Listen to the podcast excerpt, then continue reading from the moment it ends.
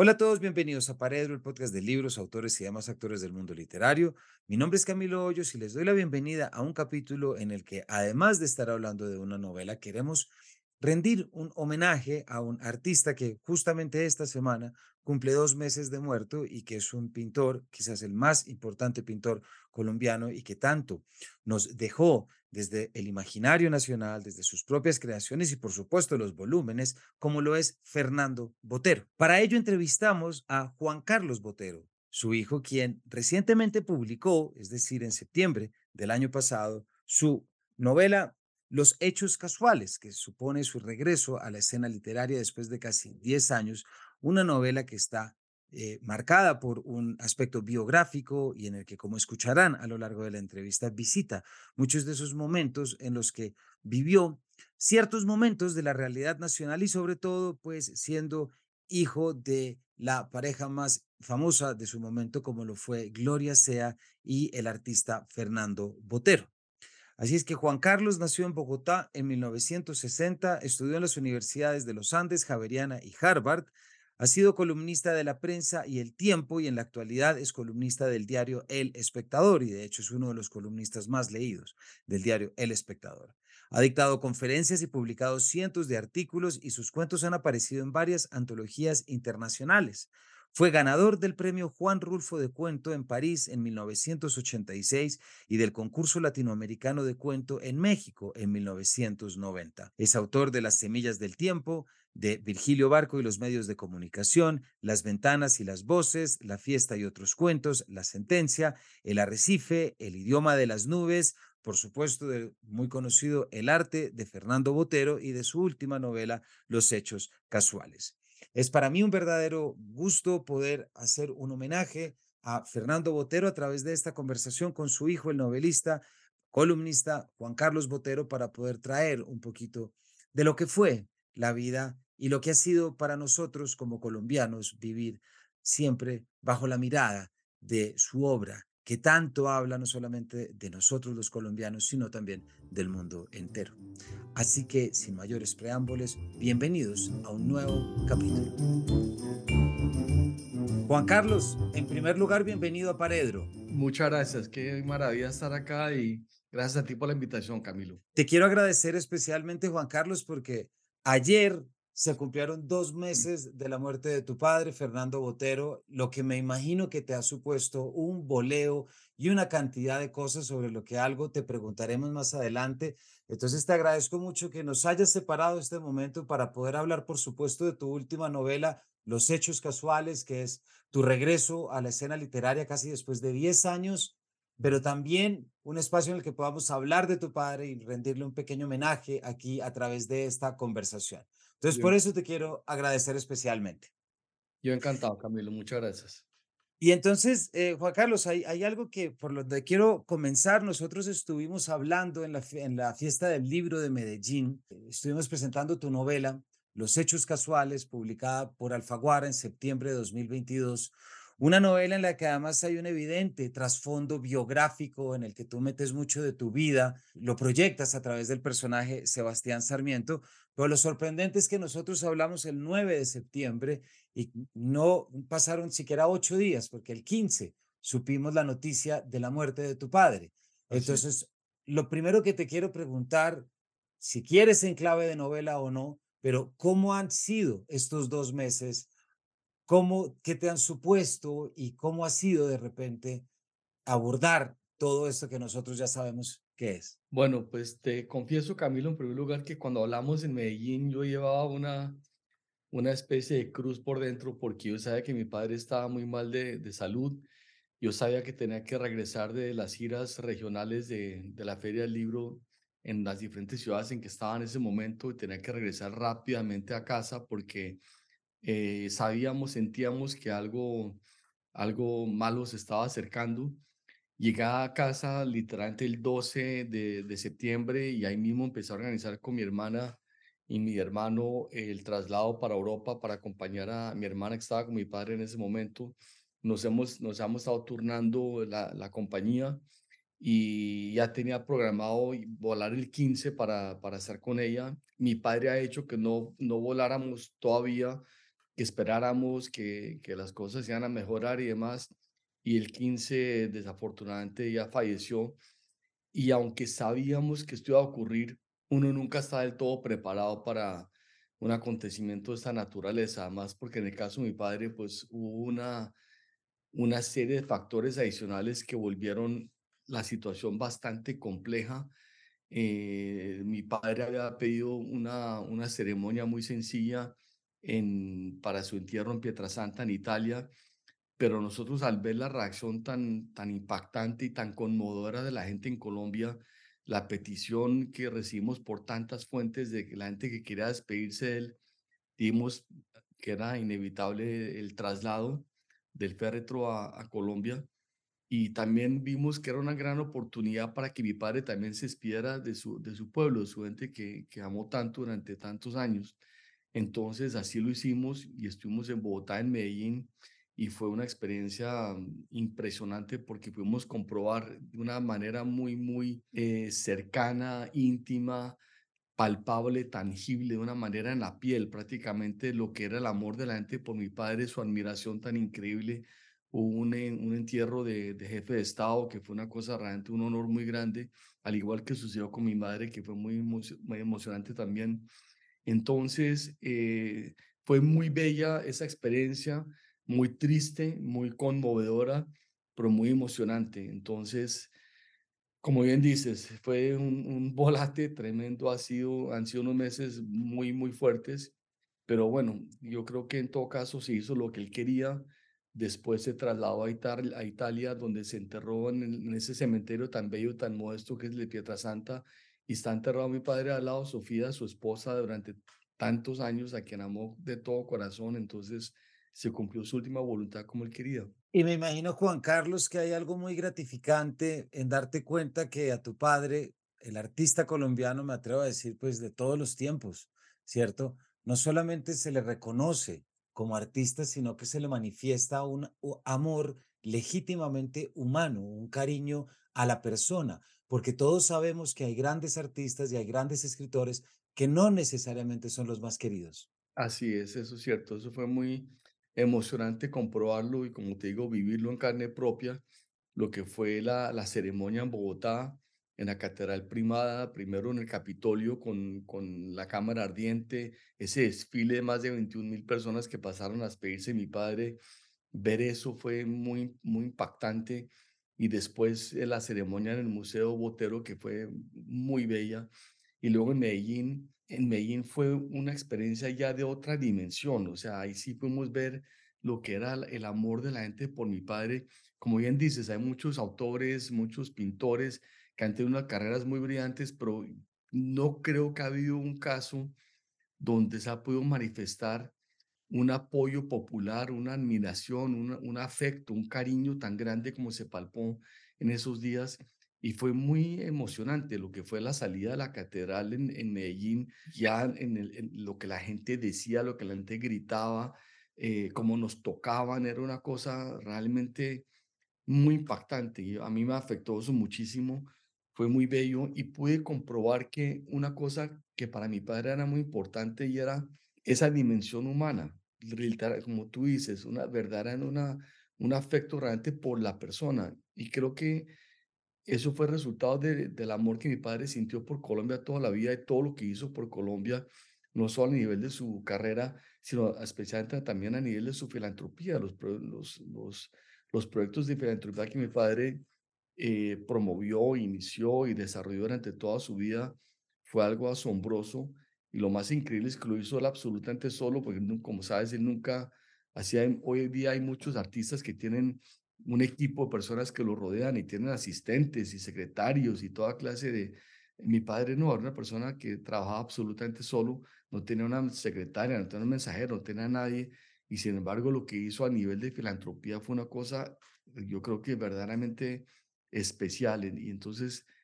esa gratitud de la gente, la admiración y ante todo el amor, percibirlo en carne propia fue muy impactante. Yo creo que en esto lo que tú dices, ese aspecto filantrópico, porque tu padre no solamente nos dio esa imagen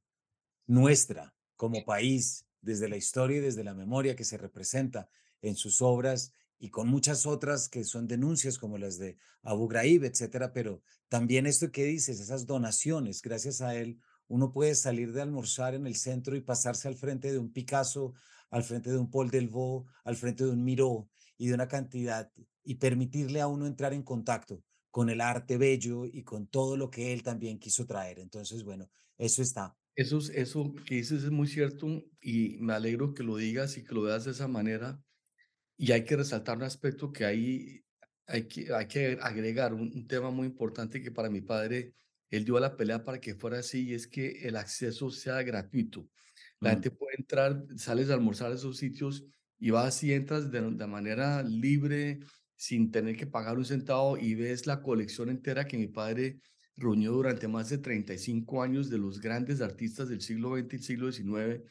los impresionistas y como tú dices, hay cuadros espectaculares de Picasso, de Chagall, de Miró, de Balthus, de Matisse, bueno, hay unas obras maravillosas de Toulouse-Lautrec, de impresionistas, hay Monet, hay, hay obras eh, verdaderamente extraordinarias. Yo siempre digo que la mejor idea que mi padre ha tenido hacer esa donación, pero lo que más me gustó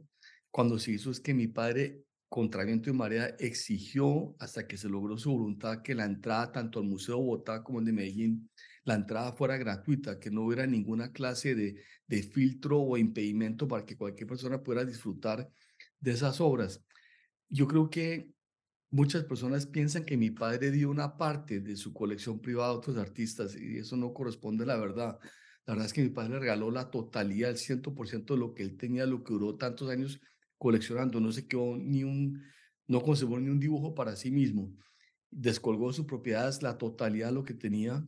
y me pareció que eso era lo que tenía que hacer, era, yo creo que en otros países, por ejemplo en Europa, en Estados Unidos, donde hay tanta, esa abundancia cultural tan increíble, esos museos tan extraordinarios, quizá puede ser debatible que una, una familia se con- conserve un cuadro o dos, pero el caso de Colombia no era, eh, esa discusión era absolutamente inválida, porque es que en Colombia no había la manera de ver estas obras de manera permanente, de manera gratuita, conservar en la familia un solo dibujo era privado a miles de personas de poderlo apreciar. Y me encanta que desde el año 2000 la gente en Colombia tiene la oportunidad de ver estas obras en vivo, en, en carne directa, en, en vivo y en directo. Y me parecía importante que fuera de esa manera, pero fíjate, siempre hablamos de las donaciones del año 2000, que fueron, como estamos diciendo, tan importantes. Pero si te pones a mirar la carrera de mi padre, eso representa menos de la mitad de lo que él donó a lo largo de su vida. Eso son en total un poco más de 300 obras, incluyendo la colección privada de otros artistas, pero mi padre regaló a lo largo de toda su carrera más de 700 obras a diferentes países, a mm. Estados Unidos, a Venezuela, a México, a Colombia. Entonces, eso de verdad te da una dimensión de lo que fue su, su actitud de desprendimiento, de generosidad, de filantropía y me pareció eso siempre algo extraordinario porque mi padre se fue de Colombia cuando tenía 19 años. Uno podría argumentar, oye, pero el tipo no se, no, él siempre se sintió colombiano, se sintió orgulloso del colombiano, enamorado de su país y con el compromiso de darle a la gente de vuelta, de alguna manera retribuir, darle de vuelta a la, a la gente lo que él había recibido tanto en su país, ese amor, ese afecto, y lo, hizo- lo hizo a través de estos, estas iniciativas filantrópicas, lo cual me pareció maravilloso. No, pues es increíble y gracias, y te agradezco que nos cuentes y que nos aclares sobre todo y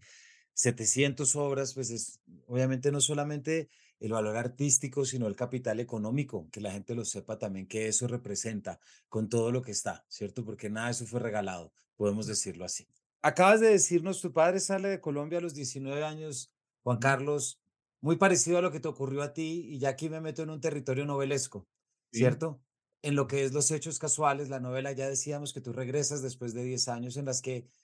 todo lector va a reconocer, y, y tú lo has dicho también, pues una constante biográfica, un espacio en el que tú puedes conciliar o trajiste la memoria y sobre todo muchas cosas por las que tú tuviste que vivir en un momento muy convulso, siendo el hijo menor, siendo el hijo de la familia. Quisiera preguntarte, en tu caso, Juan Carlos, como autor, ¿ves tu novela ahora distinta luego de la muerte de tu padre, siendo tu novela también una especie de retrato de tu vida que está, por supuesto, íntimamente conectada con lo que fue la suya? ¿Es posible que un novelista vea distinta su propia obra después de que le ocurre algo en la vida? Pues es una muy buena pregunta, Camilo. Yo creo que sí. Hay un, después de publicar el libro a nivel pues muy personal, muy íntimo, para mí hubo una, una satisfacción muy grande que fue que mi padre leyó la novela y la leyó dos veces, le encantó, la hablamos, la comentamos muchas veces, estaba verdaderamente entusiasmado, le fascinó. Él casi nunca releía, o sea, le- releía los clásicos. Él tenía una admiración muy grande por Borges, por Rulfo, los, los releía con alguna frecuencia, pero un libro contemporáneo con, con muy pocas, no recuerdo que haya releído un libro y las, la- la- las imágenes que yo tengo de él sentado leyendo la novela,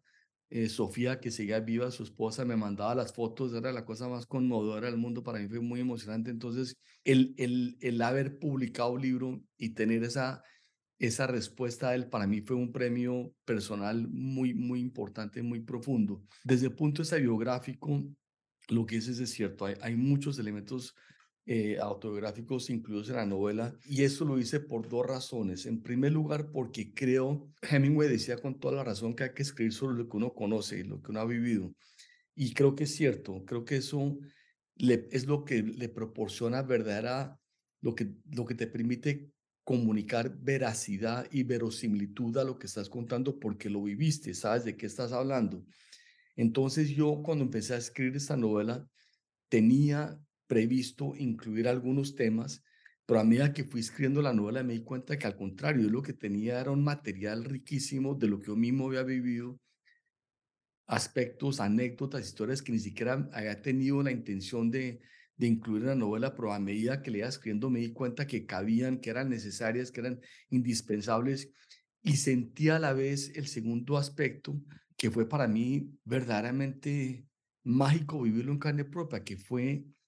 esa especie de catarsis que se siente al el exorcismo, que se siente al liberarte de una serie de experiencias negativas o traumáticas que has vivido en la vida y que se siente al escribirlas, porque al ponerlas en blanco y negro, de alguna manera, si a esa catarsis te las quitas de encima, hay ese factor de, de alivio psicológico y esa es una de las razones también por las cuales las personas como nosotros escribimos ficciones, también para lograr esa especie de terapia pero obviamente siempre con gran rigor, obedeciendo a los requisitos del texto. La novela exigía tal cuento, tal historia, y yo la incluía, quizá había, había que disfrazarla, había que vestirla con unos ropajes diferentes para que no fuera muy obvia, dependiendo de los requisitos del texto, pero sí tiene esa carga biográfica y eso, como te digo, creo que me, me permitió, creo que contar las cosas con gran verosimilitud porque lo viví en carne propia, el exilio, las amenazas, toda la parte del, del temor con, con el tema del narcotráfico, de la guerrilla, del paramilitarismo que fue tan tremendo en Colombia y a nivel personal también, pero también a la vez lograr esa catarsis que, que te digo que fue para mí tan terapéutica, ¿no? Porque yo creo que, bueno, ya nos estás mencionando estos elementos de la vida histórica, de la historia de Colombia, por supuesto, pero quisiera devolverme un poquito, Juan Carlos, porque yo creo que no fue nada fácil o no debió haber sido nada fácil ser hijo de la pareja más famosa del momento, que era Fernando Botero y Gloria Sea. Sí, no, no fue fácil. Yo no me quiero quejar, obviamente sería un pecado ante cualquier persona yo quejarme porque obviamente lo que más ha prevalecido son cosas positivas, un privilegio enorme, el honor de, de ser hijo de estas dos figuras tan extraordinarias, el, el, privilegio de poder estar cercana a estas personas y ver de una manera muy íntima todo lo que hacían por el bien del país y demás. La lucha que mi madre dio por la escultura en Colombia es algo verdaderamente asombrosa. Em, yo creo que muy pocas personas tienen una verdadera dimensión de lo que ella hizo en su totalidad porque fue algo realmente inusitado. Y entonces, claro, e- era un gran honor, eh, fue toda la vida un gran honor tener esta, esta, esta crianza, este privilegio, pero obvia- obviamente hubo una serie de, aspectos muy negativos, el secuestro de mi madre, el exilio que nos tocó vivir, eh, las amenazas, una serie de, de circunstancias de, de seguridad personal. Yo tuve que irme de Colombia por, no, no solo por eso, sino también por mi trabajo periodístico, las columnas de opinión que estaba publicando en ese momento, en finales de años 90, con el tema de la extradición y demás, propuse una tesis que se llamó la, la extradición estratégica, que curiosamente la desenvolvió hace poco el presidente Gustavo Petro y la propuso como, como política de Estado, lo cual me parece muy positivo, pero a raíz de eso me tuvo que ir de Colombia ya definitivamente. Entonces, claro, había unos, unos elementos buenos, otros malos. Un aspecto que fue una lucha cotidiana para mí durante muchos años fue naturalmente la sombra, crecer a la sombra de esas figuras y impedir la castración que normalmente sucede cuando, cuando hay una figura tan grande que te rodea, porque las cosas que vi tan, de una manera tan cercana, creo que pocas personas la han vivido. Por ejemplo, ver a mi padre exponer en los campos elíseos. O sea, hay muchos hijos de artistas que ven grandes exposiciones, pero los campos elíseos fue una cosa totalmente diferente que no ha ocurrido en la historia. Entonces, ver eso y naturalmente al día siguiente te pones a escribir y lo que tú, cualquier párrafo que veas a producir te parece una ridiculez comparado con lo que has vivido. Tienes que de alguna manera entender que lo tuyo va por otro camino, lo tuyo es válido dependiendo la calidad literaria naturalmente, pero, pero no permitir esa castración, esa, esa, el quedar abrumado por esas figuras fue una lucha y quizá para mí fue la, lucha interna más compleja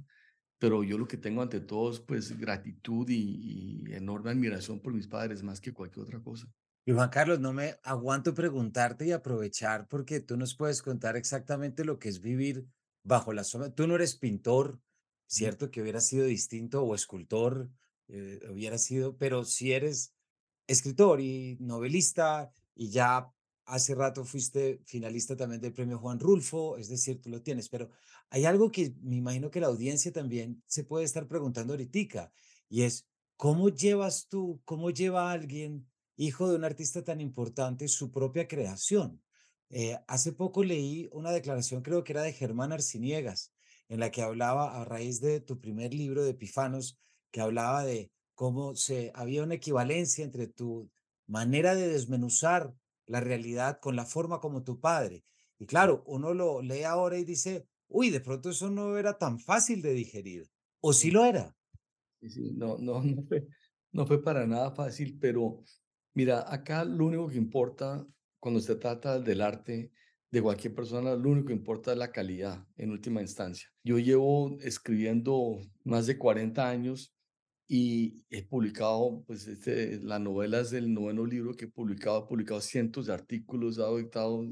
cientos de conferencias y demás. Lo único que importa, como te digo, es la calidad. Entonces, si la gente percibe que hay calidad, hay una aceptación, hay un reconocimiento, y si no, puede ser hijo o nieto de quien sea, y nada de eso tiene ninguna importancia, porque los textos tienen que venderse por sí solos. Y eso siempre lo he creído. Entonces, el esfuerzo fue siempre buscar esa calidad trabajar con gran rigor, con gran disciplina, con gran seriedad y tratando también de proponer ideas diferentes. Los, los libros que he escrito creo que tienen un aporte en ese sentido porque no son, pues creo que son distintos. El primer libro que escribí trataba de aportar un género nuevo de literatura que fue el que inventó Hemingway en los años 20 en París, que yo rebauticé Epífanos, como bien dices. Los cuentos que he escrito después creo que eran diferentes porque, aunque son cuentos creo que la experiencia del lector o de la lectora al concluir el texto es que han literalmente leído una novela. Tienen, es, aspiro que tuvieran ese aliento cada uno de los textos. Y las novelas también incursionan en temas que eran prácticamente desconocidos en, en la narrativa. Por ejemplo, el tema del mar, que ha sido un tema tan frecuente en la literatura, en la poesía hispanoamericana, pero en la novela, curiosamente es un tema prácticamente huérfano nuestra narrativa, fíjate que no tiene el equivalente de un Hemingway, un, un Melville, un Conrad, no lo, no lo hay. Escribí varios textos sobre el tema del mar. Hasta ahorita creo que Pérez Reverte es de los pocos autores que ha incursionado en el mar de una manera verdaderamente rigurosa, profesional y con un conocimiento, una autoridad asombrosa. Fíjate que inclusive García Márquez, que es nuestro escritor caribe por excelencia, el mar es una presencia cercana, pero muy pocas veces visto en carne propia, menos debajo de la superficie. El único texto que, que García Márquez escribió sobre el buceo, El verano feliz de la señora Forbes, es un texto precioso como todo lo de García Márquez, pero que refleja un profundo desconocimiento de la actividad del buceo porque la gente debajo del agua respira oxígeno, que si así fuera, pues la persona se envenenaría y moriría debajo del agua inmediatamente. Entonces, había muy poco, bueno, el hecho es que me propuse siempre tratar de hacer cosas diferentes y creo que a estas alturas ya con esta carrera, pues que me falta muchísimo y tengo mil proyectos, pero yo creo que ya hay una, una, una aceptación, un reconocimiento a una, pues a, a una obra propia y que no se compara para nada ni con mis padres ni nada. No fue fácil, lo reconozco, y sé que hay grandes prejuicios en las personas todavía y, y, eso fue lo que me acompañó durante toda la vida, pero estoy acostumbrado a eso y estoy acostumbrado pues a lo que es, a lo que pasa en Colombia. Cada vez que uno vuelves pública tus opiniones, los insultos, las críticas, eso es parte del oficio. De eso uno no se puede quedar porque nadie te está obligando a estar en esto si uno no quiere. Entonces, bueno, es, hasta ahorita ha sido algo, están las cosas bien, marchando bien, yo creo, afortunadamente. Oh, pues estupendo. Y le recordamos a la audiencia que precisamente muchos de esos nueve libros, incluyendo la novela y uno que, que te va a preguntar ahorita, que es El arte de Fernando Botero, los pueden conseguir todos por Busca Libre, la librería virtual más grande de Latinoamérica y les que les puede llegar de un día para otro. No olviden eso. Y además, Juan Carlos, volviendo a lo que estabas diciendo, hay algo que tú sí estás desempeñando que es distinto a tu padre o a tu madre, como quieras, y es que ya tú te has vuelto un tuitero. Es decir, has prolongado esa eh, presencia en Twitter o en X, como queramos llamarlo, gracias a que eres uno de los columnistas más leídos de Colombia, ¿cierto? Tus columnas tienen un impacto muy grande. Últimamente también tú escribiste una columna en la que recuperabas precisamente esa columna y señalabas cómo Petro había reactivado una propuesta tuya. ¿Cómo ha sido de repente este encuentro con multitudes después de que tuviste que huir por unas circunstancias que no te permitían estar en lo público? La verdad ha sido muy gratificante, ha sido muy positivo porque, mira, uno como escritor de ficciones, uno, uno arrastra una frustración permanente en el sentido en que te demoras mucho tiempo en producir un libro y no tienes la reacción del público, no puedes percibir la reacción del público, sino mucho tiempo después, inclusive cuando lo haces, cuando vas a la feria del libro, prestas el libro, ya estás, ya el libro se publicó, ya probablemente estás en otro proyecto, ya ni siquiera estás en el tema que se está hablando en ese momento. Entonces hay una cierta frustración porque uno no tiene la posibilidad de saber la respuesta que te orienta si lo estás haciendo bien o mal, si hay una apreciación, un reconocimiento o no, o hay un rechazo, es muy difícil porque no tienes la oportunidad de llegar a las personas, sino con, con grandes lapsos de tiempo por medio. Lo bueno del periodismo es que te permite un contacto directo, directo, cotidiano, inmediato, y más aún a la, gracias a las redes sociales. Para mí fue una revelación poder incursionar en Twitter. Nunca le digo X para mí siempre seguirá siendo y lo será siempre Twitter, porque entendí algo que es muy importante y es que tienes la oportunidad de hablarle directamente a las personas sin que eso pase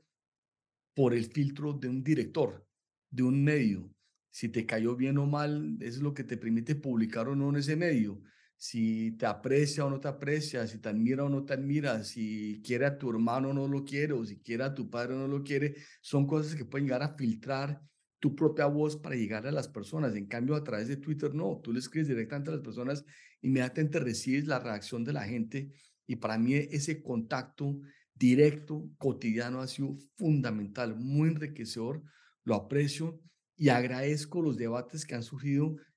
Recibo mis buenas dosis de críticas y de insultos como siempre, como a toda persona, pero he hecho un esfuerzo muy grande de tratar de mantener en alto el nivel del debate. No, no, no, no creo ni en el insulto, ni en, en, eh, en, la falta de respeto. Nunca caigo en eso porque me parece que Colombia es un país que ha sufrido demasiada violencia y la violencia comienza en las palabras. Entonces, si uno contribuye a eso de alguna manera, no puedes después de decir que uno rechaza la violencia en Colombia si estás contribuyendo a envenenar el ambiente y a volverlo ponzoñoso, de, alguna manera enturbiar el debate público. Hay que tratar de elevar el debate público con todo el respeto y, creo que ha sido eso reconocido y aceptado e inclusive me atrevería a decir que aprobado de parte del público, aceptado. Y eso para mí ha sido muy gratificante. Entonces, ese es el esfuerzo, mantener el nivel, compartir ideas, inquietudes, plantear tesis y demás, pero ese contacto directo con las personas para mí ha sido muy importante, muy enriquecedor. Juan Carlos, hace un ratico antes de que te preguntara esto, trajiste un nombre, pues, que es muy importante y que también es es difícil no pensarlo en en sintonía con el de tu padre, por lo que vivió y por las coincidencias, que es el de Gabriel García Márquez. Muchas mucha gente puede creer que hay cierta proyección o influencia o inspiración entre una serie de cuadros de tus padres con unos ambientes garciamarquianos, aracateños, del Caribe, y la gente puede llegar a pensar incluso que había cierta filiación entre los dos y que había, y tengo entendido que nada parecido, tengo entendido que de hecho había chispas, es decir, que nunca hubo una relación entre los dos y que, pero he leído declaraciones, pero. Más allá, o si nos quieres contar, por supuesto, porque estoy seguro que a la audiencia le va a interesar este tema, más allá, digamos, de esta relación personal que se puede desarrollar, eh, Sí. sí es inevitable pensar cómo son dos creadores y dos artistas que en buena medida han creado lo que es un imaginario, unas imágenes y unas proyecciones de lo que es nuestra historia nacional del siglo XX colombiano. Ahí hay, ahí hay que aclarar un punto muy importante, como bien dices, Camilo, tienes toda la razón. Hubo una serie de similitudes en la exageración, la, la exuberancia, tanto en la obra de mi padre como en la obra de García Márquez, pero hay que, inclusive a mi padre muchas veces le decían que si él pintaba influenciado por García Márquez y esa Exacto. Eh, esa, eh, lo que llama en literatura se llama realismo mágico. Pero mira, hay que señalar que hay una incorrección histórica. Mi padre, él desarrolla el, eh, su estilo en el año 57, cuando estaba viviendo en México. Desde ese momento, él siempre, siempre tuvo una gran inclinación por, la, por lo volumétrico y esa exaltación del volumen era algo que se manifestó en sus primeros cuadros. Inclusive el primer texto que publica García Márquez con este, lo que se llama realismo mágico, está, porque fíjate que en el caso de García Márquez, él venía influenciado por otros escritores que han logrado marcar su prosa de una manera muy notoria. Por ejemplo, cuando leo a Hemingway, es cuando escribe los textos tan bellos que produce, influenciado por Hemingway con esa, e- esa prosa despojada de adornos, muy apretada, muy concisa, eh, muy, muy breve, eh, muy limpia, donde no hay esa exuberancia, donde, donde no hay esa, esa presencia del realismo mágico, y son los textos que produce, como por ejemplo La siesta del martes, eh, La mala hora y ante todo su gran obra maestra de esa época, que es de Coronel, no tiene quien escriba. Después le da Faulkner y aparece el trópico con toda su, su grandeza, de esa manera tan extraordinaria. Había leído Kafka, había escrito sus textos, todos sus cuentos Ojos de Perro Azul, influenciado por Kafka de una manera muy, muy notoria. Entonces, cuando él, el primer texto que él escribe ya con claridad, con una manera muy deliberada, con el realismo mágico muy incluido en su estilo, es el texto Los funerales de la mamá grande. Ya después publicará Escenas de Soledad. Pero ese texto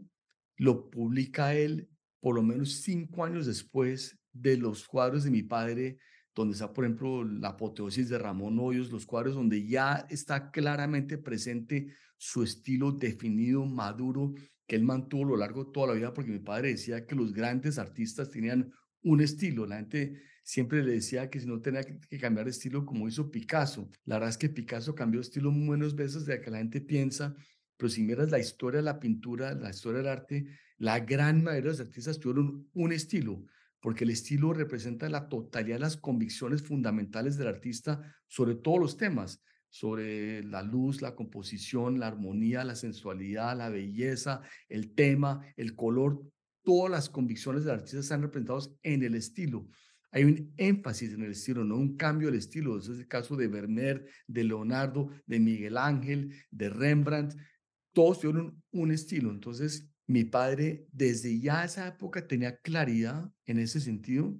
y tenía un estilo ya maduro y propio antes de la aparición de estos cuentos de, de García Márquez. Ahora, en términos personales, lo que dices es cierto, no, nunca hubo una buena relación. Curiosamente, en una época había un entendimiento, inclusive, inclusive hicieron un viaje juntos con Álvaro Mutis por Europa, pero eso no terminó bien. Y mi padre siempre le molestó que García Márquez, él, él decía que, que él, él no era amigo de García Márquez, lo admiraba mucho como escritor, siempre digo que Santos de Soledad era una obra maestra, pero que no tenía un aprecio por él como persona, porque Gabo, yo que tuve tanto contacto con él también, sé que podía, por la timidez, yo creo, podías proyectar una imagen quizá un poquito de, de no ser simpático a veces. Yo tuve una, una, vivencia con él muy diferente, conmigo fue siempre una, un sol de persona, una figura extraordinaria. Y yo siempre he dicho que para mí García Márquez es el novelista más importante en castellano después de Cervantes y se puede demostrar históricamente. Tengo una admiración por él enorme, pero entre ellos dos, cuando los vi juntos, sí me di cuenta que una tensión muy grande y no había esa, una, no había amistad para nada, definitivamente. Ahorita que hablas de esto, y gracias Juan Carlos por contarnos, hay un episodio que, que, que quiero traer y si nos puedes contar, que es ese momento en el que tu padre descubre el volumen que es ese momento tan bonito que si no me equivoco es cuando está pintando la mandolina. Así como García Márquez, como tú dices, lee por primera vez a Kafka y lee la metamorfosis y dice, esto se puede hacer y le abre todo el mundo. Hay un episodio muy bonito de tu padre que es cuando pinta la mandolina y cuando va a pintar la caja, es decir, el círculo, con culpa o sin culpa, pero de pronto inspirado por el Espíritu Santo, la hace más pequeña y dice, aquí hay algo muy interesante. Y él dice, mi genio fue haberme dado cuenta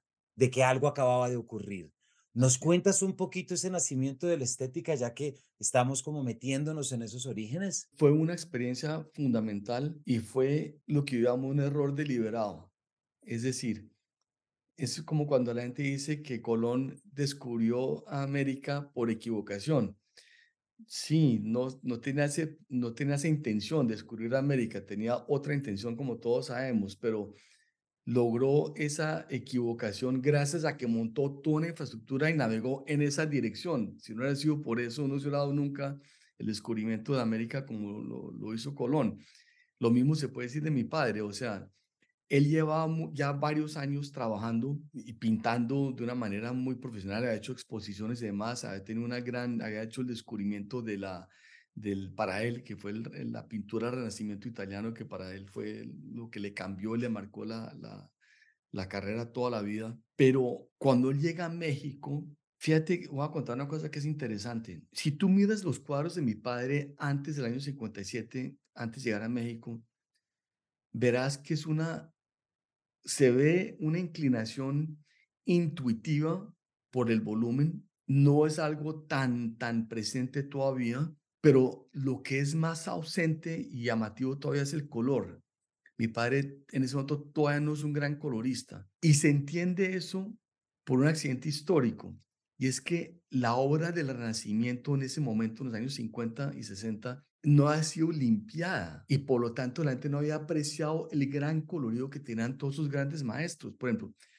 durante décadas se pensó que Miguel Ángel fue un gran pintor, pero un gran colorista en gran parte porque cuando la gente iba a la capilla Sistina, veía ese, ese, techo tan extraordinario, tan abrumador, tan bello, con tonos muy opacos en la pintura, muy poco luminosos. Pero eso era simplemente porque llevaba siglos de el hollín de las velas, el vaho de la respiración de las personas que han empañado y oscurecido los colores. Cuando en los años 80 los japoneses hicieron la limpieza de la capilla Sistina, de repente descubrieron y, quitaron todas esas capas de hollín y demás, descubrieron el gran color de Miguel Ángel. Inclusive si tú vas hoy día a la capilla Sistina, dejaron unos pocos pequeños lugares donde se ve la oscuridad que existía, que no lo limpiaron para que la gente pueda ver el contraste. Y hoy día lo que se ve es el gran colorido y la gente tomó conciencia del gran colorista que era Miguel Ángel, así con muchos cuadros del Renacimiento. Mi padre cuando llega, cuando va a Italia por primera vez a los 19 años, cuando ganó un concurso de pintura y con el dinero pudo vivir en Europa muy pobremente, con la pobreza en que él vivía, tenía, logró ese descubrimiento por la forma de la figura, pero no por el color. Ese descubrimiento del color apareces en México cuando llega a México y ve a los grandes muralistas mexicanos y ve esos mercados mexicanos tan extraordinarios, ese colorido mexicano tan maravilloso de América Latina y el color explota en la obra de mi padre. Entonces, eso es un aspecto fundamental que logra en ese momento. Y el otro fundamental es lo que tú dices, el descubrimiento de el volumen como aspecto fundamental de su obra y ocurre por ese accidente, como decíamos antes en el caso de Colón, eh, pintando los cuadros para una exposición, que estaba haciendo en ese momento y llevaba días agotado trabajando y trabajando y trabajando y trabajando y pensando y pensando, buscando algo que no sabía muy bien la ciencia cierta que era, hasta que pintó esa mandolina, pintó el agujero del sonido en el centro más pequeño de lo normal y en ese momento tomó conciencia que la, la figura, la forma explotó en el papel, parecía rebosar de la hoja y tomó conciencia que ahí había ese contraste visual, no entre lo delgado y lo voluminoso, lo que la gente llama lo gordo, sino entre lo pequeño y lo exagerado. Esa, ese contraste visual le permitió a él exaltar el volumen de una manera nueva, original en la historia de la pintura. Y como era un artista moderno, él sentía que tenía licencia de llevar ese descubrimiento al extremo, al extremo. Y por eso en su obra hay esa glorificación, esa exaltación, ese enaltecimiento tan increíble, tan desproporcionado del volumen, porque él pensaba siempre que el volumen es, primero, es lo que te permite crear la ilusión óptica de la profundidad y la redondez en una superficie plana, un lienzo, una pared, una madera, lo que te permite ver, creer que hay profundidad, que hay figuras en la parte de atrás, que la figura tiene una redondez, que hay un cuerpo, además la representación de la realidad tal como lo conocemos es cuando Giotto introduce el volumen en la figura bizantina que era realmente muy plana. Giotto revoluciona eso y los grandes maestros del Renacimiento le van a, a un extremo mayor. Entonces, mi padre toma conciencia de la ventaja del volumen porque permite la ilusión óptica de la profundidad, pero ante todo porque el volumen a diferencia de la gordura, que la gente, mucha gente piensa que el padre pinta gordos, la gordura tiende a afear los objetos, mientras que el volumen despierta el deseo del tacto y despierta la sensualidad y el deleite estético. Por eso los grandes artistas del pasado,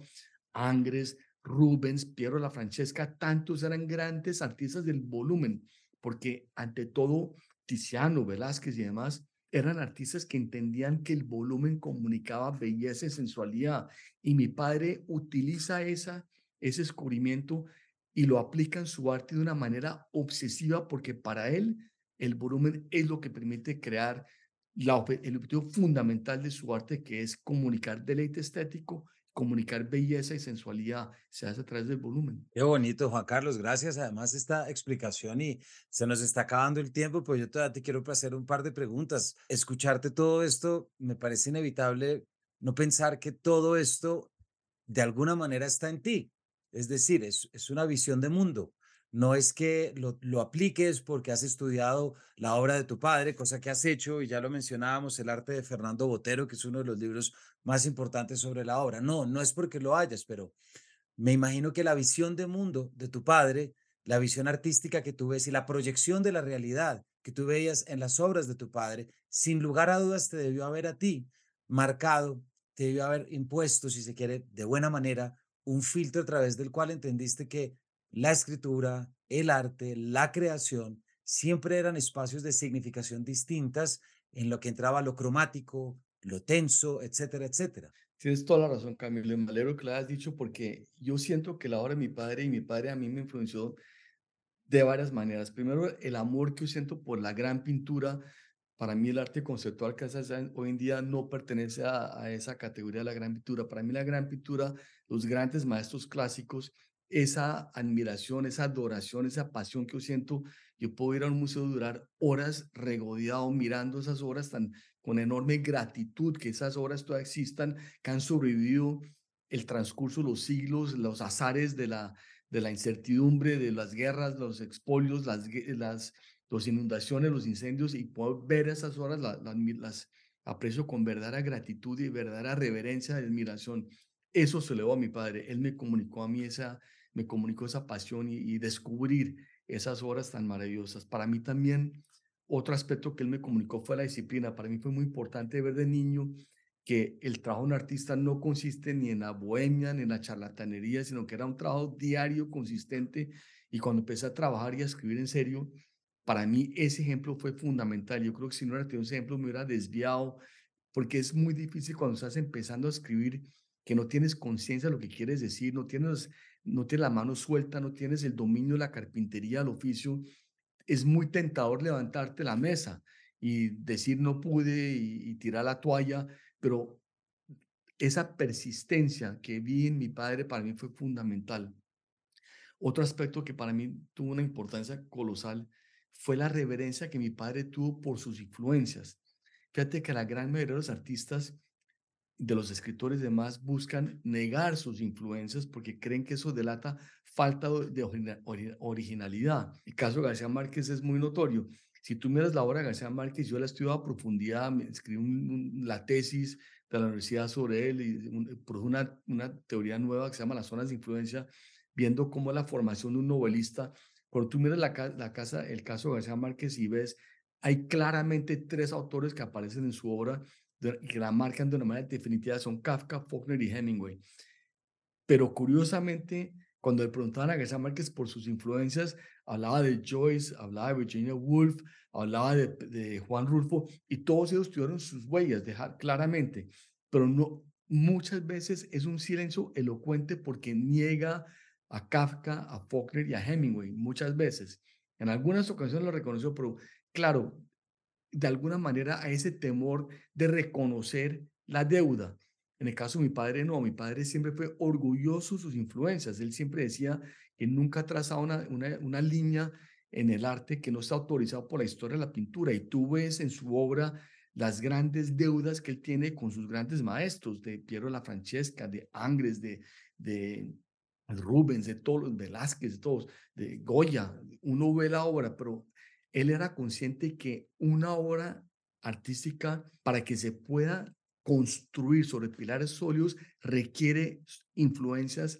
importantes, grandes maestros en los cuales apoyarse. Entonces él no buscaba negar esas influencias, sino reconocerlas y celebrarlas a través de su obra. En mi caso, yo entendí eso de una edad muy joven entendí, claro, no hay que negar eso, al contrario, hay que aprovechar, utilizar todo lo que se ha escrito, porque uno, eso está para uno, para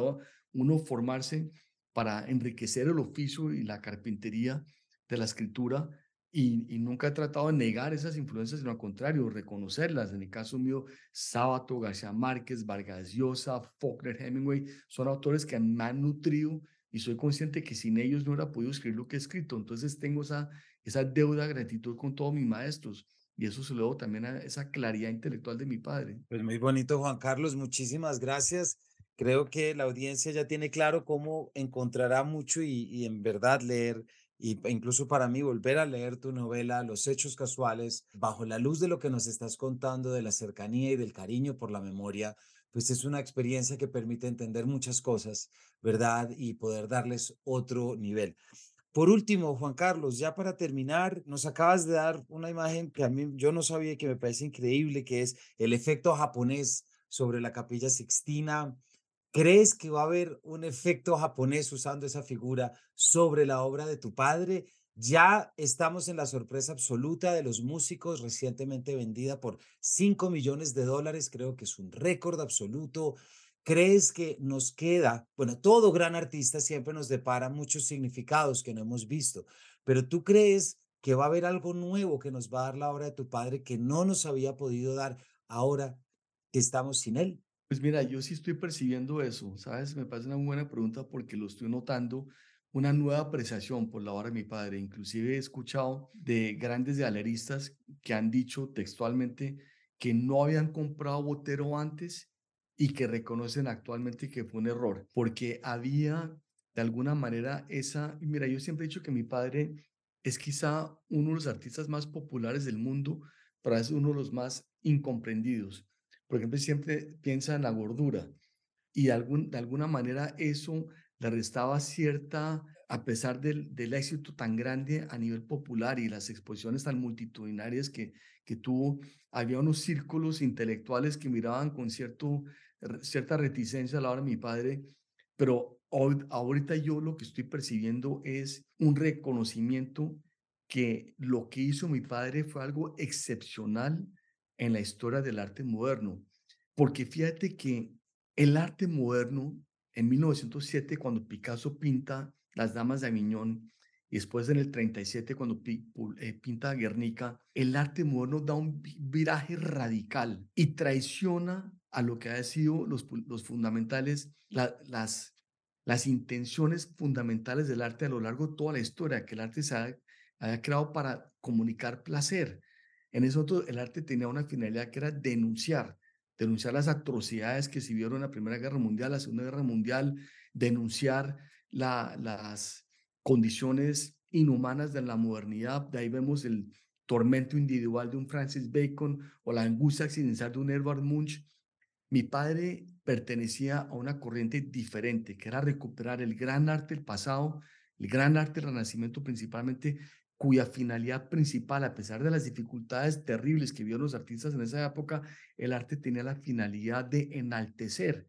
el espíritu del espectador y comunicar deleite estético. Yo creo que la gente hoy en día está percibiendo que mi padre en sentido fue un revolucionario. Muy pocos artistas tenían eso, esa finalidad. Si tú miras, eso prácticamente se acabó con el impresionismo. Un artista como Chagall, como Bonnard, grandes coloristas que buscaban comunicar deleite estético, eran excepciones en su, en su momento. Otra excepción fue Fernando Botero. Yo creo que la gente está reconociendo que esa apuesta de él, que estuvo fue absolutamente solitario y tuvo un rechazo durante muchos años y le tocó luchar en contra el anonimato, el ninguneo, el silencio, los críticos durante muchos años, vivir muy, muy pobremente durante mucho tiempo. Esa perseverancia en esa finalidad terminó prevaleciendo y terminó siendo exitosa. Es una apuesta exitosa, porque creo que la gente verdaderamente reconoce hoy en día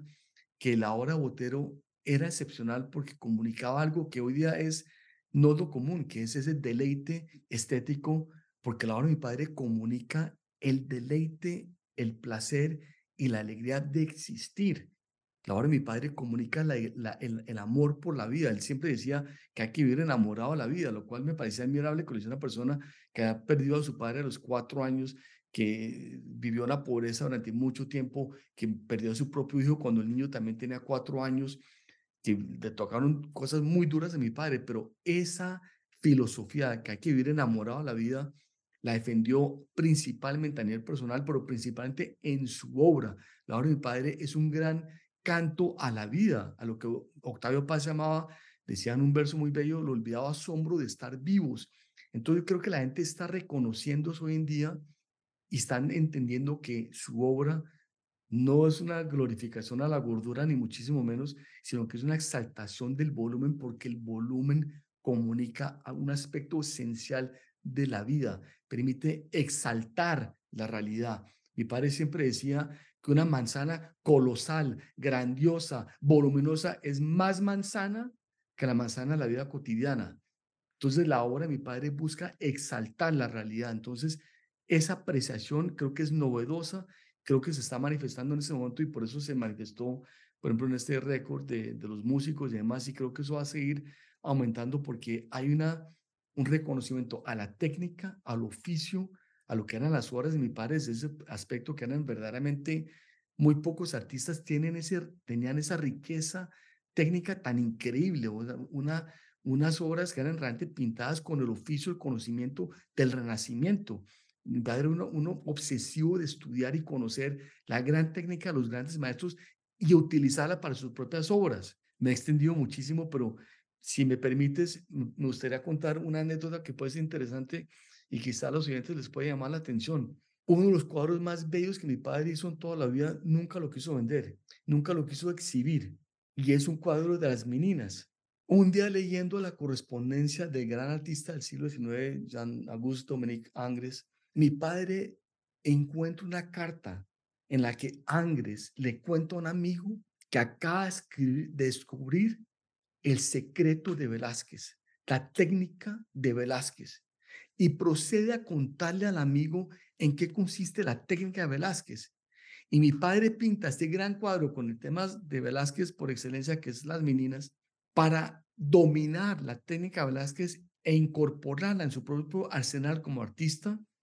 pero fíjate que nunca vendió ese cuadro, nunca lo expuso y nunca, nunca ni siquiera lo firmó, porque le decía que el cuadro tenía mucho más de Velázquez que de Botero. Era un ejercicio de, aprendizaje, de estilo, para aprender a dominar la técnica de Velázquez, pero no es un verdadero Botero, pues eso nunca la firmó. Y eso lo hizo mi padre muchísimas veces con grandes artistas para incorporar la técnica en su propio arsenal como artista y se manifiesta en sus obras la, la factura de las obras de mi padre, los dibujos, eso, de verdaderamente las acuarelas, los óleos, tienen una técnica asombrosa. Muy, creo que muy pocos artistas hoy día tienen un dominio del oficio tan increíble como lo tenía mi padre. Entonces,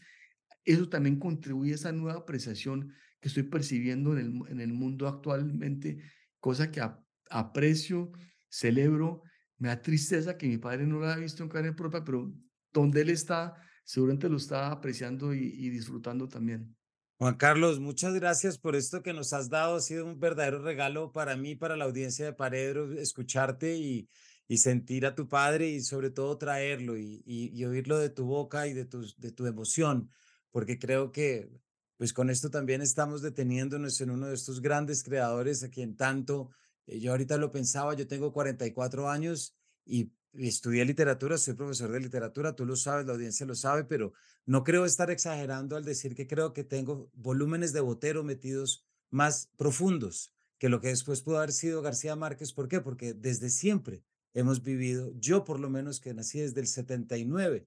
desde ese momento he vivido con la imagen de Botero. Y bueno, y vale. he conocido la realidad y en mi casa había ese ese afiche o ese póster y creo que estaba firmado que era, no sé de, de dónde que tenía los muchos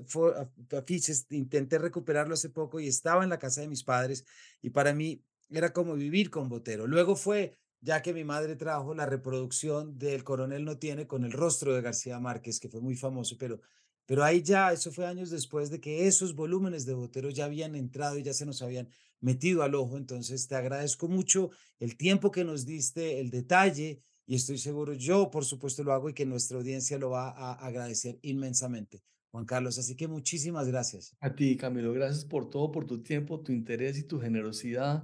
eh, y tus preguntas tan buenas y al contrario, yo encantado y bueno, ahí estaremos en contacto con toda seguridad. Así estoy completamente seguro. Muchas gracias, Juan Carlos. A todos ustedes, eh, hemos estado hablando, partimos de los hechos casuales, pero también nos dejamos llevar en la evocación, en el recuerdo que también son hechos casuales para poder traer y hacer un pequeño homenaje hoy, en cuya fecha de emisión de este capítulo, esta semana se cumplen dos meses de la muerte de Fernando Botero. Entonces, este es un pequeño homenaje a través tuyo, a través de tu novela para poder traerlo. Así que gracias por habernos acompañado y nos vemos en una próxima edición de este Paredro.